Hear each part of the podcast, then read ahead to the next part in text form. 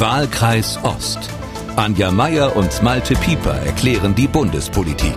Hallo und willkommen zum Ost-West-Ritt durch die deutsche Politikszene. Bei Wahlkreis Ost wollen wir genau das zusammenkehren, was sonst in der bundesweiten Berichterstattung gerne hinten runterfällt, nämlich der Osten. Olaf ist wieder da. Das ist wohl die Erkenntnis der Innenpolitik der vergangenen Tage. Eine ganze Zeit lang schien unser Bundeskanzler ja wie von der Bildfläche verschwunden. Während die Welt sich Gedanken macht, ob wir vor einem neuen Krieg in Europa stehen und in den Hauptstädten eifrigst telefoniert wird, schien in Berlin die große Stille vorzuherrschen. Bis Mittwochabend kurz vor 22 Uhr. Aber dazu gleich mehr. Dann müssen wir die auf die in vielen Teilen Ostdeutschlands stärkste politische Kraft schauen, der schon wieder ein Parteichef verloren gegangen ist. Und zum Schluss muss ich Abbitte leisten leisten, weil ich beim letzten Mal nicht richtig zitiert habe. Und das wollen wir mal zum Anlass nehmen, um uns zu fragen, was man als Politiker eigentlich tun kann, wenn plötzlich das Bild von einem ziemlich schief hängt in der Öffentlichkeit, weil wieder und wieder eine so gar nicht getroffene Äußerung wiederholt wird in der Presse. Also ein Fall, der gar nicht so selten eintritt, wie viele vielleicht glauben. Aber jetzt erstmal direkt zu unserer Beobachterin in Berlin. Hallo Anja. Hallo Malte, grüß dich. Anja, dieser Olaf Scholz ist für mich ja immer noch ein gewisses Phänomen. Das hat man ja auch in den vergangenen Tagen wieder gesehen, das äh, schon während der Koalitionsverhandlungen war das auch so. Da kann es medial draußen stürmen, da kann es medial draußen schneien. Olaf Scholz zieht sich einfach ins Warme vor den Kamin zurück, macht sein Ding und dann auf einmal Bäm, haut er auf den Tisch und gibt, so wie diese Woche einem seiner Vorgänger und früheren Chefs, nämlich Gerhard Schröder, mal eben zu verstehen, du, Gerd, hast in der SPD und in Deutschland nichts mehr zu sagen. Wenn ich die Verfassungsordnung der Bundesrepublik Deutschland richtig verstehe, gibt es nur einen Bundeskanzler und das bin ich. Tja, das ging um Gerhard Schröders Kommentierung der derzeitigen ukrainisch-russischen Krise. Also wieder mal ein markantiger Olaf Scholz aus der Reihe. Wer Führung bestellt, der kann sie kriegen. Aber Anja, wie, wie glaubwürdig ist denn eigentlich dieses auf den Tisch hauen? Ist das der wahre Olaf Scholz? Ich würde mal sagen, das ist der Hanseat, der aus dem Anzug steigt. Also ein äh, hanseatischer, zurückhaltender Olaf Scholz, der ja, glaube ich, so von Natur aus ist aber der dann auch mal ein bisschen sauer wird. Ich fand das eigentlich ganz gut, weil das war so eine klare Ansage, aber eben ohne großes Getöse. Also das sollten wir uns auch nicht wünschen, dass Politikerinnen und Politiker sich hier gegenseitig so ankoffern. Das war okay, finde ich. So mittlere, mittlere Lautstärke. Aber können wir uns wünschen, dass sie vorher tagelang gefühlt gar nicht da sind? Nee, das sollten wir uns nicht wünschen. Nee, nee. Also das äh, fand ich auch, ich glaube, das ist ihm auch klar geworden dass das irgendwie so nicht funktioniert. Ich glaube, er ist jemand, der gerne so ein bisschen die Sachen im Hintergrund löst und dann mit Lösungen nach vorne kommt oder im Hintergrund diskutiert und dann mit den Lösungen nach vorne kommt. Aber das funktioniert eben nicht, weil die Ereignisse ja so rasant gerade sind und weil es äh, aus allen Ecken tönt und die Situation auch wirklich kompliziert ist. Und da geht es eben nicht, dass ein Kanzler einfach nichts sagt. Da ist er, glaube ich, gerade noch in so einem Lernprozess. Kollegin, ich glaube, es war in der Süddeutschen, hat ja kommentiert, er wirkte auch so ein bisschen so, als ob seine Berater ihn dahin gezwungen hätten in dieses Fernsehstudio, damit er sich endlich mal zeigt. Das halte ich auch für möglich, ehrlich gesagt. Also das halte ich schon für möglich, dass die gesagt haben, du Olaf, also die duzen sich ja alle bei der SPD, du Olaf, ich glaube, du musst mal jetzt was sagen. Das äh, kann die Annalena nicht alleine machen. Ist das der entscheidende mhm. Unterschied zum äh, ersten Bürgermeister von Hamburg? Also, dass auf Bundesebene ist genauso, wie du sagst, es nicht funktioniert, wenn da so ein Großkonflikt ist, dass ich erstmal im Hintergrund mein Ding mache, die Strippen ziehe und äh, keiner vermisst mich im Grunde genommen? Bin ich nicht so sicher. Also ehrlich gesagt habe ich das Gefühl, wir sind doch, das sind wir ja 16 Jahre von Angela Merkel so gewöhnt gewesen, oder? Dass irgendwie, also auch, man muss sich ja mal, also nehmen wir mal die, die Basisdebattenebene äh, der, der, der Regierung, das ist das Kabinett. Äh, auch dort wird ja nicht wirklich diskutiert. Man muss ja nicht glauben, dass da irgendwie Leute zusammenkommen und sich austauschen, sondern da wird im Grunde nur abgenickt, was schon in den Ministerien, also in den Behörden vorbereitet wurde, damit das Kabinett äh, sozusagen noch abnicken kann. Also äh, so eine richtig gute Kommunikation, äh, also das ist effektiv, weil viel zu tun ist, das verstehe ich, aber es ist natürlich äh, nicht spürbar für die Bürgerinnen und Bürger. Also im Grunde genommen aber halten wir fest, wir sind in so einem Spannungsbogen. Eigentlich wollen wir Politiker, die diskutieren, die miteinander ringen, die nach Lösungen suchen, aber äh, dann auch wieder öffentlich eigentlich nicht. Naja, also ich finde, dass eine Koalition sich intern einigt, zumal wenn wir jetzt äh, ja das erste Mal eine Dreierkoalition haben, dann ist das eigentlich äh, völlig okay, finde ich. Also die großen Debatten müssen also sollten und müssen zwischen Regierung und Opposition stattfinden. Also da sollte der Dissens auch wirklich ausgetragen werden und dafür ist die Opposition auch da die Fehler offenzulegen und die Leerstellen aufzuzeigen und äh, die Regierung ist dafür da, zu erklären, was sie will und warum sie etwas tut. Aber äh, trotzdem, wo bleibt denn die Zeit tatsächlich, was zu diskutieren? Weil du hast es ja gerade am, am Kabinett äh, beschrieben. Die sitzen da, nicken im Grunde genommen nur ab, was Staatssekretäre, Abteilungsleiter vorher miteinander ausgemacht äh, haben. Dann gibt's mal ein paar, ein Regierungsklausur oder zwei im Jahr, aber so richtig tief debattiert wird das Ganze ja auch nicht. Franz Müntefering hat mal gesagt, er kommt sich vor wie in so einem ständigen Abwehrkampf den ganzen Tag. Er macht morgens sein Handy an und sieht schon, was Lage ist. Dann muss er darauf reagieren lassen, selbst reagieren lassen. Dann spielt sich das den ganzen Tag durch, die mediale Debatte, die mediale Sau, die durchs Dorf getrieben wird. Und abends fällt er dann ermattet ins Bett, wenn das Orchester einigermaßen gespielt hat. So geht das aber jeden Tag. Und die Suche nach Linien findet doch eigentlich, wo findet die denn statt? Wann findet die denn statt? Na, ich, wenn man jetzt äh, mal auf die Ressorts schaut, und mit Ressorts meine ich jetzt Ministerien zum Beispiel oder das Kanzleramt, dann gibt es da natürlich Leute, die Grundsätzliches äh, durchdenken und äh, die für die großen Linien da sind und die, die auch mit den Ministerinnen und Ministern oder dem Kanzler besprechen. Also es ist nicht so, dass da überhaupt, also das ist sozusagen, natürlich ist die Zeit äh, eilig, ja, und wir sind in einer auch durch die Kommunikation immer atemloseren äh, Welt. Aber da gibt es Menschen, die sind genau dafür da, sich die, groß, die großen Linien im Blick zu behalten und die Kommunikation zwischen den äh, einzelnen Ressorts auch abzustimmen. Also so ganz, dass da irgendwie niemand mit niemandem mehr Zeit hat zu reden und dass man sich quasi auf dem Flur oder wenn man noch Glück hat in der Kantine mal sieht, so ist es natürlich nicht. Aber heißt, ich darf jetzt im Grunde genommen mir nicht so vorstellen oder nicht erwarten, dass Annalena Baerbock, Olaf Scholz und Christian Lindner die große programmatische Debatte vor, der, vor dem Kabinett führen, zwischen halb neun und neun beim Croissant, sondern die Debatte findet äh, eben auf anderen Ebenen hm. statt. Da ist in der in gewisser genau. Hinsicht sind dann Scholz und Baerbock Ausführende oder noch Veredelnde dieser Strategie. Naja, die, Nee, nee, die, die, die sagen schon, wo es lang gehen soll. Die haben schon eine Idee, sonst müssten sie dieses, dieses Amt ja nicht haben. Ja, aber sie haben Leute, die dafür sorgen, dass es sowohl, dass sozusagen das große Ziel im Blick bleibt und dass dabei jeden Tag die täglichen Aufgaben oder Herausforderungen auch irgendwie bewältigt und kommuniziert werden und abgestimmt werden können vor allem. Das ist diese berühmte Ressortabstimmung, von der wir immer hören. Gehen wir zum Ausgangspunkt zurück. Olaf Scholz sagt, ich habe im Hintergrund die Fäden im Griff. Ich fahre jetzt nach Washington, ich fahre nach äh, Moskau, macht euch keine Gedanken, das ganze Ding läuft.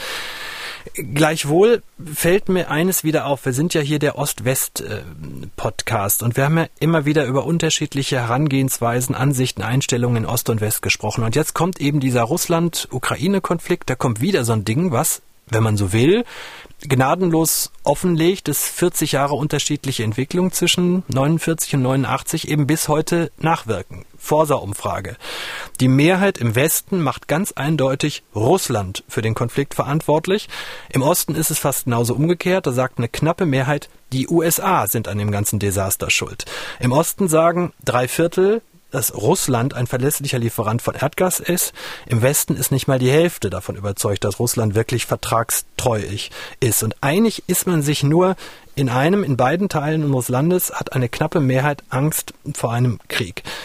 Anja, wir sind wieder an der Stelle. Erklär es dem Westdeutschen. Warum hat die Mehrheit der Ostdeutschen immer noch so viel Verständnis für das inzwischen wieder autokratisch regierte Russland? Waren noch nicht alle Mitglied der DSF 40 Jahre lang?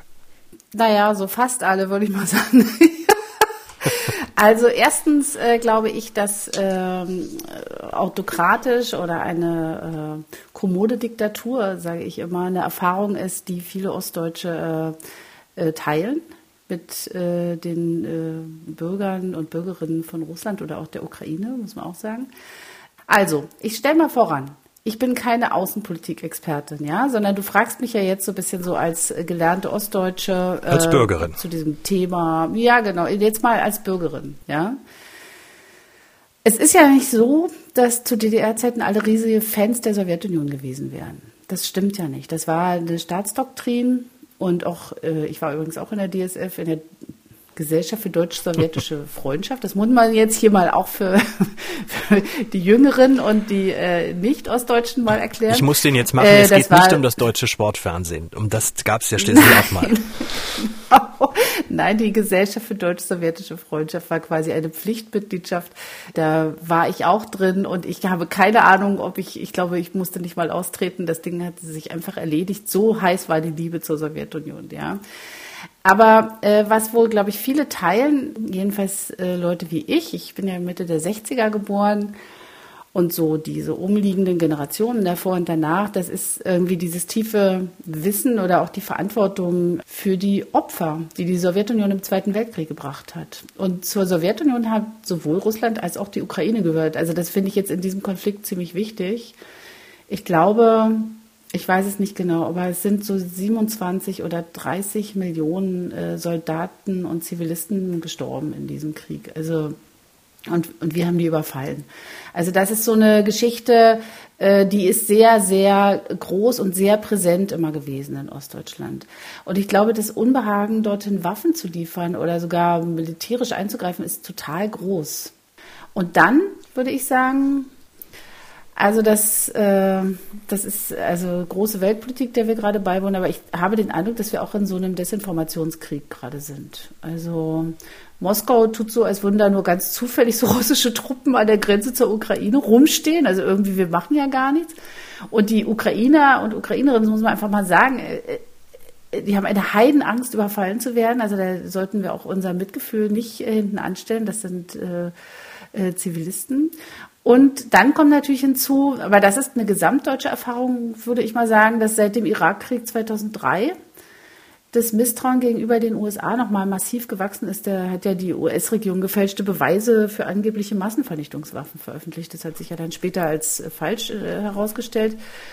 Und da sind wir eigentlich wieder bei Schröder. Ja, der hat seinen Wahlsieg ich glaube 2002 war das, zu jo. nicht unerheblichen Teilen seinem Nein zum Irakkrieg zu verdanken. Also es gibt diesen, du hast es ja gerade gesagt, es gibt diesen tiefen Wunsch, bitte, bitte kein Krieg. Und diese Verbindung zur Sowjetunion ist vielleicht auch, äh, also der, der Ostdeutschen oder dieses äh, naja, teilweise Verständnis auch, hat vielleicht auch was mit diesem Outlaw der, der Weltgemeinschaft äh, Gefühl zu tun. Ich weiß es nicht. Du weil, merkst schon, ich schwimme so ein bisschen ja, bei dem Thema, ich, aber äh, ich versuche es auch zu verstehen. Also ich befrage mich ja selbst gerade und ich versuche mich zu informieren. Und äh, die äh, Informationen sind sehr widersprüchlich und äh, ich habe so kein, also ja, ich habe ein Gefühl der Verunsicherung, wie wahrscheinlich sehr viele gerade ich, für mich wirkt es immer wie so eine häufig, also weil es geht ja in der, der Frage, ähm, wer ist schuld an dem Konflikt, erstmal gar nicht vordringlich um Krieg. Wenn dann die Mehrheit der Ostdeutschen äh, sagt, äh, die USA sind schuld und im Westen hält man ganz eindeutig Russland für schuldig. Es ist ja mehr so eine, und auf mich wirkt das immer so ein bisschen wie eine Rückenmarksentscheidung, weil ich bin nun zehn Jahre jünger als du, im Westen aufgewachsen und für mich ist völlig klar, wer der große Bruder ist, wer an meiner Seite steht. Das sind immer die Vereinigten Staaten, obwohl ich mit denen also sehr mhm. über Kreuz liege in sehr vielen Dingen und erst recht natürlich in den Jahren, als Trump Präsident war, aber auch schon davor. Aber es ist im Grunde genommen, und ich erlebe das auch bei Kollegen, bei Freunden aus dem Osten wiederum, dass sie dann, wenn sie ganz schnell reagieren, eher bei Russland sind.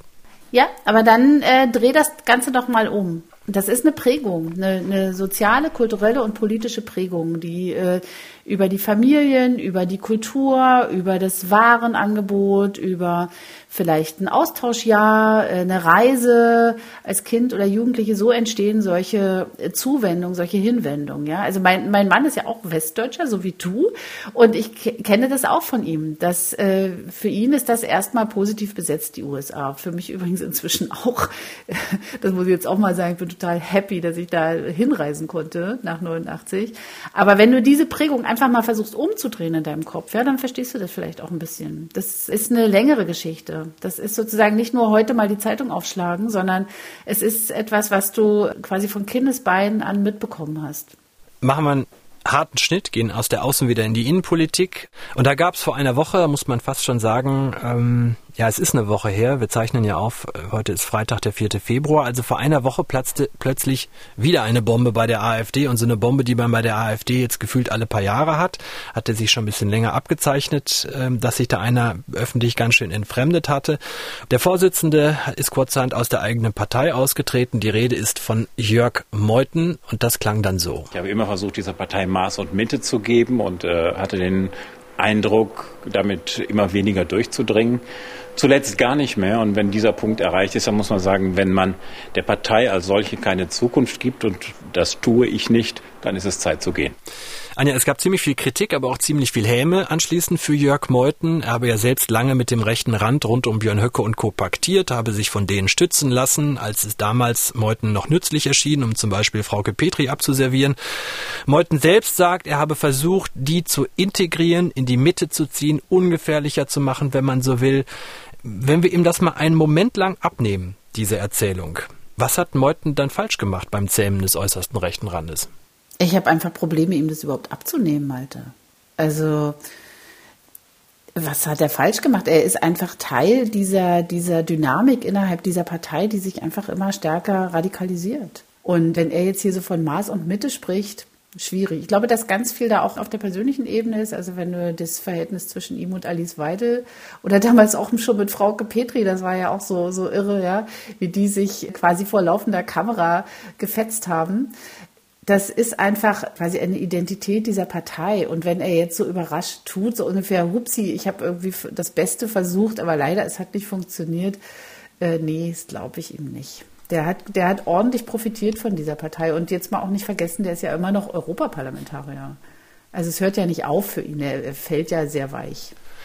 Ich habe äh, ihn genau da häufiger getroffen im Europaparlament. Ich habe den immer als einen sehr, sehr angenehmen Gesprächspartner erlebt. Ich habe ihn als einen erlebt, mit dem man sehr lange, sehr tiefgehende Debatten führen konnte, mit dem man sehr gut gegen den Strich bürsten konnte, wo er auch äh, mitgemacht hat. Ich habe mich immer gefragt, also weil es gab immer so ein, für mich gab es immer einen, also immer einen Unterschied, wie ich ihn erlebt habe, also in Diskussionen. Das war inhaltlich stramm konservativ, äh, freiheitlich konservativ, aber für mich war es im noch im demokratischen Bereich. Er war noch nicht über die Grenze. Mhm. Dann habe ich ihn aber zum Teil halt eben medial erlebt, wie er dann äh, Höcke zur Seite gesprungen ist mhm. oder mit Gauland. Äh, diese, das habe ich nie hinbekommen. Ich habe mich immer gefragt, wo wo ist der Punkt? Mhm. Ähm, äh, äh, an dem er Dinge erzählt, die er selber nicht glaubt und wann war der Punkt erreicht, wo er jetzt, wenn man Dinge immer wieder erzählt, glaubt man sie irgendwann selber äh, wo war es, dass, es, dass er gekippt ist? Ich glaube, dass es es wirklich gibt. Also das, äh, das hat er, glaube ich, gar nicht so exklusiv, aber es gibt diesen inneren und diesen äußeren äh, Politiker, ja, also diesen auch, der auch gerne mal ein bisschen über seine Partei oder seine äh, Parteimitglieder äh, äh, ablästert. Das, also man hört ja zum Beispiel von Alice Weidel auch nette Sachen. Das glaubt man immer gar nicht, weil vor, die wirkt immer so schlecht ja, gelaunt. Vor ihren Fernsehauftritten total nett ist und dann eben äh, just for show irgendwie anfängt, die Moderatoren zu beleidigen. Also äh, dieses Spiel hat natürlich die AfD auch, weil, weil sie einfach, äh, ihr mangelt einfach an Respekt, das hat sie perfektioniert und äh, Meuthen ist einer davon. Ich finde nämlich auch so als Typ, der ist doch ganz, äh, ja, ganz, wirkt doch irgendwie, ja, so ein intellektueller, und so und äh, gar nicht so diese Seitenscheitel-Attitüde und so. Aber äh, nee, nee, das, äh, man kann sich eben nicht gemein machen und denken, dass man die Dinge von, von innen aus, von innen heraus verändern kann, wenn die Sache schon so weit nach rechts gerückt ist. Also das war vielleicht noch damals äh, bei Lucke als dem Parteigründer, falls es schon einige vergessen haben vor zehn Jahren, oder Herrn Adam von der FAZ irgendwie so.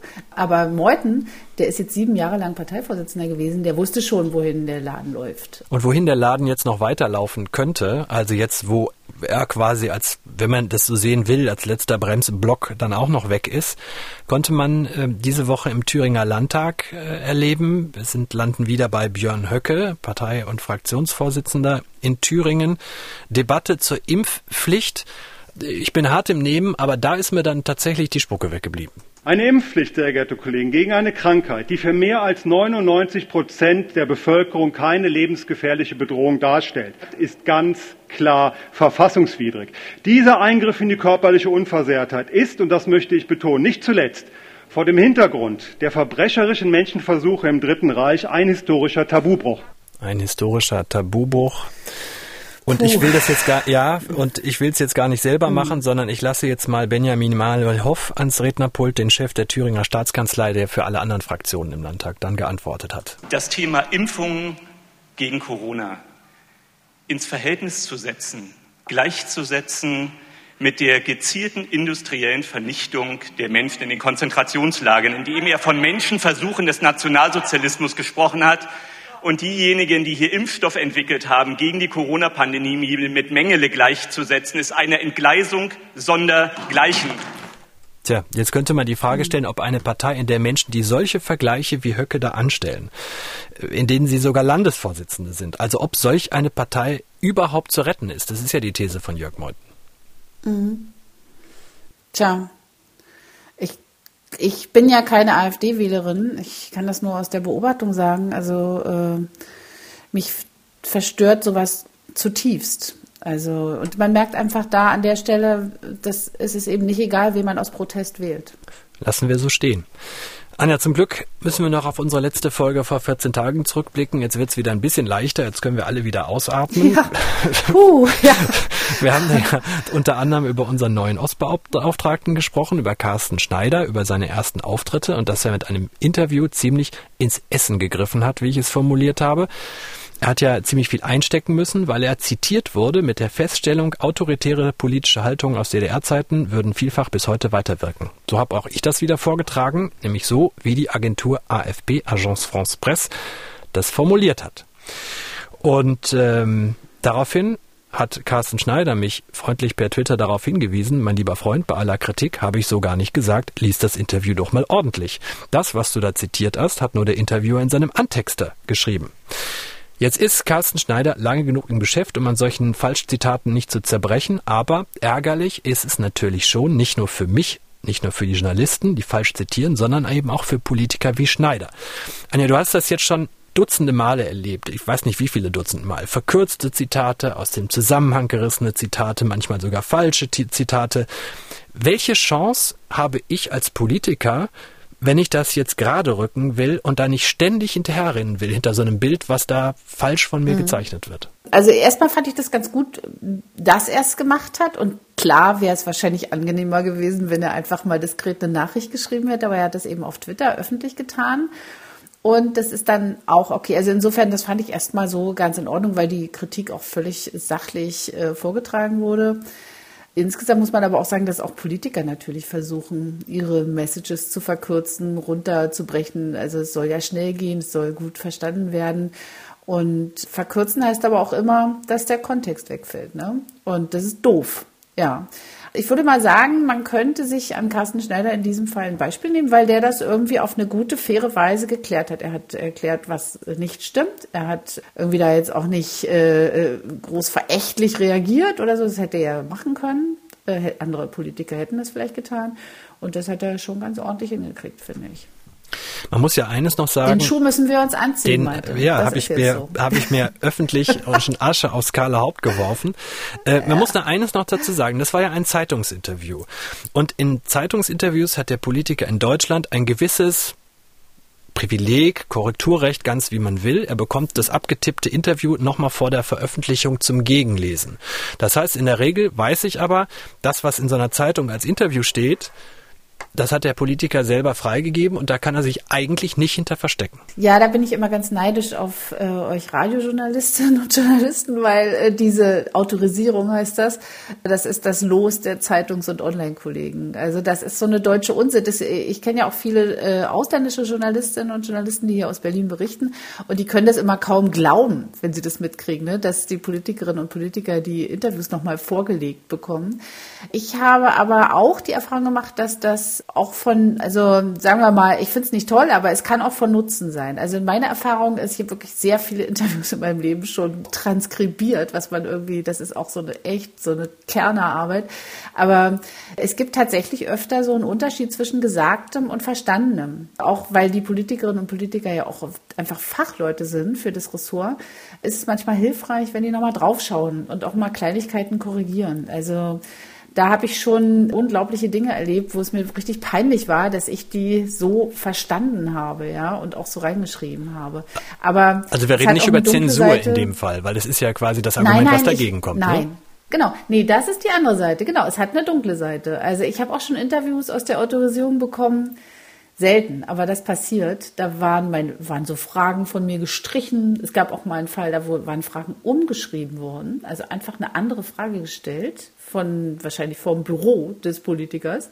Antwortsätze reingeschrieben, die nie gefallen sind. Also sowas, das landet dann im digitalen Papierkorb und äh, wird übel genommen bis in die Steinzeit. Das ist wirklich immer, es ist einfach viel Arbeit, ein Interview vorzubereiten, zu führen. Also ich habe es ja gerade von dieser leidvollen Transkriptionsarbeit berichtet und äh, das sind einfach, äh, da steckt viel Arbeit und viel Gehirnschmalz drin und wenn der andere, das, das ist ja die Botschaft, ich nehme es einfach nicht ernst, ja, ich mache einfach draus, was ich will heul doch. Das finde ich immer ganz schlimm. Also das äh, sorgt immer für, für viel Ärger. Da ich aber nicht der Einzige war, der die viel schmissigere Formulierung der AfP vorgelesen hat, hatte Carsten Schneider ein bisschen was zu tun nach seinem Interview, das auch wieder gerade zu rücken. Und er hat da auf jeden Fall auch noch einen Schluss aus dem Ganzen gezogen, wie er jetzt neulich im ZDF betont hat. Ich muss äh, noch sehr präziser formulieren und im Zweifel eine Verkürzung, die ich mir als Abgeordneter habe erlauben können, eben nicht mehr machen, sondern einen Satz hinten dranhängen. Und das geht im Osten auch, eine klare Sprache auch zu sprechen. Man darf nur nicht beleidigend äh, sein und auch nicht, nicht zu besserwisserisch. Und mit diesen Worten von Carsten Schneider ziehen wir uns für diese Woche zurück. Anja, es war wieder ein äh, großes Vergnügen. Wir hören uns in knapp zehn Tagen wieder. Denn äh, Sonntag in einer Woche, also am 13. wird ein neuer Bundespräsident gewählt. Und dann wollen wir mal drauf schauen, wie das Ganze denn abgelaufen ist. Anja, besten Dank. Genau. Wahlkreis Ost, unseren Podcast hören Sie auf mdr.de, in der ARD Audiothek, bei Apple, Spotify, Amazon, YouTube und überall sonst, wo es Podcast gibt. Wahlkreis Ost. Anja Meier und Malte Pieper erklären die Bundespolitik.